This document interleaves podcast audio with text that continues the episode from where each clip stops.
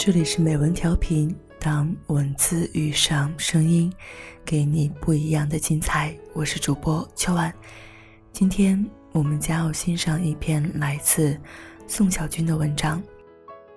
我怀疑人生的时候，都不要理我。一个女孩向我提出了一个问题，大致是她在大城市工作了三年。时至今日，工资仍旧没有赶上自己的房租和花销。每逢着节假日，自己一个人待着，又常常觉得孤单。加上父母又催促，与其在大城市受苦，不如回到老家找份工作。在父母眼皮底下，朋友也多些，何必在外面受苦？女孩想给自己找一个留在大城市的理由，但找来找去，又似乎没有找到。关于生活的意义这件事，在女孩身上可以具体为在大城市工作生活的意义。这种意义有时候对我们这些漂泊在一线城市的人来说，就是某种支撑，支撑着我们和糟糕的室友合租，在地铁上挤爆早餐奶，精打细算着过到每月三十号，逢年过节回家。硬撑着给亲戚朋友们的孩子发红包，被问及在大城市过得怎么样，只能一个劲儿说好。去探讨意义这种事，说来说去就会让人觉得虚无。我不知道写一篇文章、喝一碗鸡汤能不能为女孩当下的处境提供解决方案，但我想起自己遭遇过同样的困境，我仔细回忆了一下。我大学毕业的时候，面临两个选择，一个是回青岛老家跟父母做生意，父母的生意在本地小有起色，有了基础，就算我做不成一个开疆扩土的大帝，也好歹做一个守城之君。我回到家，有车有房，有人照顾，会过得很舒服。另一个则是我一个人离乡背井，去上海做一份月薪三千块的工作。那里一片未知，几乎没有一个朋友。我年轻气盛，当然是选择离家去远方了。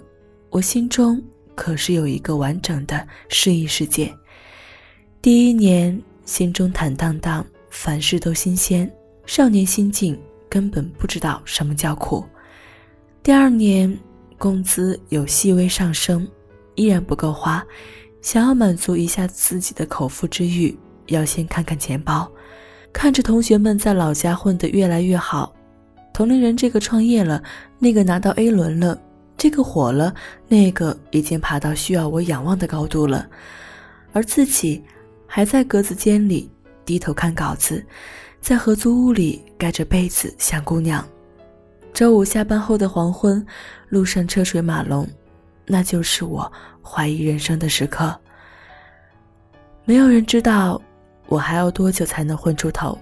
不说混出头吧，至少先实现经济上的自由吧。我就像一只靠着血气之勇猛闯迷宫的小老鼠，没有上帝视角，分不清哪个拐角是坦途，哪个拐角是死路，只能硬撑着。好在还年轻。第三年，工资再一次微调。对不起。一夜暴富的可能性不存在，收入仍旧没有起色，滚滚红尘和我没关系，我只是大城市里众多寂寞灵魂中的一个。无论从哪个层面上来说，混到第三年，自己似乎都一无是处。又是一个周五后下班的黄昏，我面对着路上的车水马龙，我动摇了，要不就回家吧，回家多好。至少能在父母打拼半生的基础上开始建筑，说不定用我学到的那些还不知道能不能派上用场的知识，那些这几年在大城市所谓的见识，把家里的生意做得更大一点，到时候也大小是个老板。我又想了，你知道我老爱想吗？我来分析一下我回到老家之后的整个人生。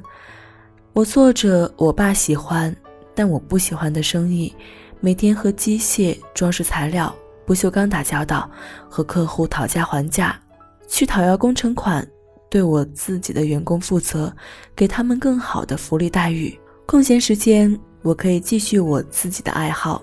我在办公室里看看书，写写东西。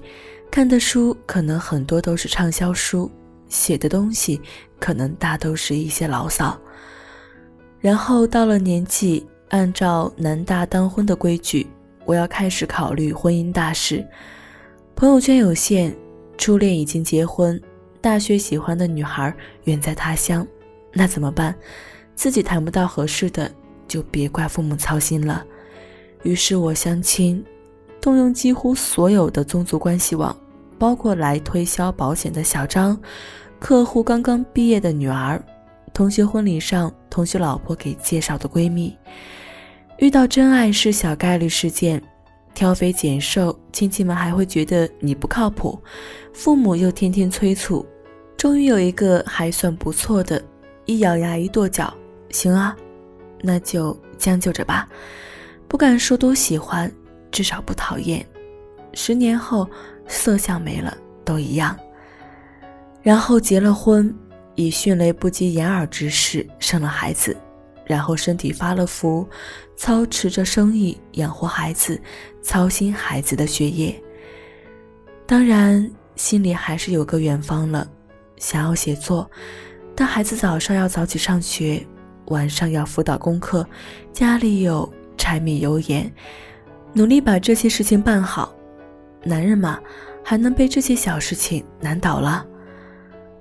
深夜给老婆交完了公粮，觉得自己荷尔蒙越来越少，想要坐在台灯下写点什么，一肚子东西要写，但真下笔了，好像又不知道要写点什么。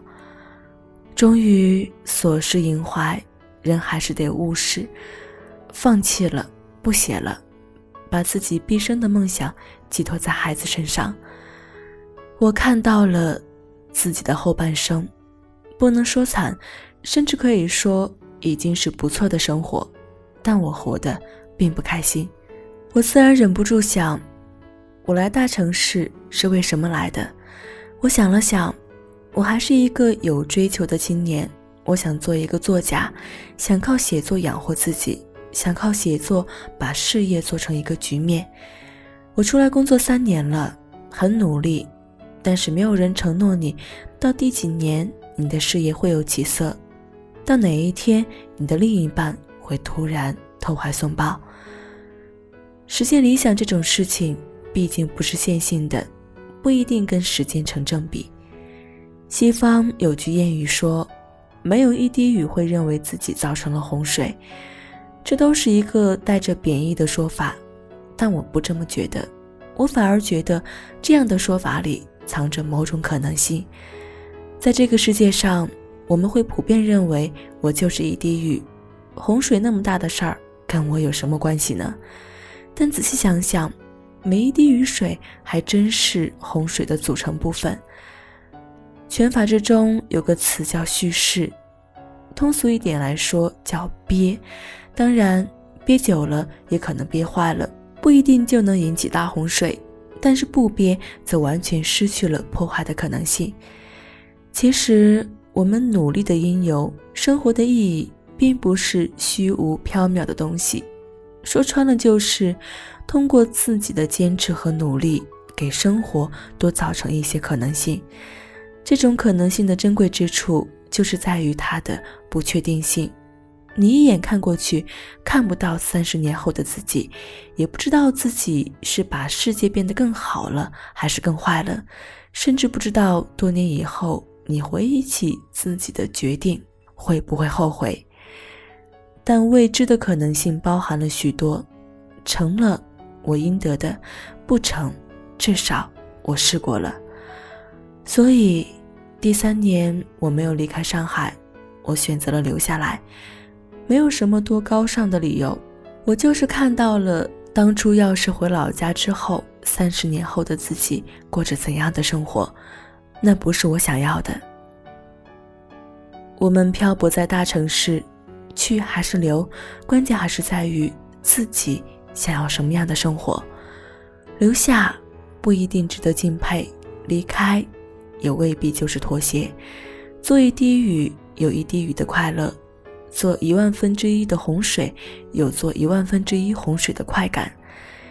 人生这种私人物品，可以听大多数人的意见，但一定要自己做决定。问问自己，是想要求稳舒服的人生，还是想要更多的可能性吧？先不说了，我要去冲垮下一座挡路的山峰了。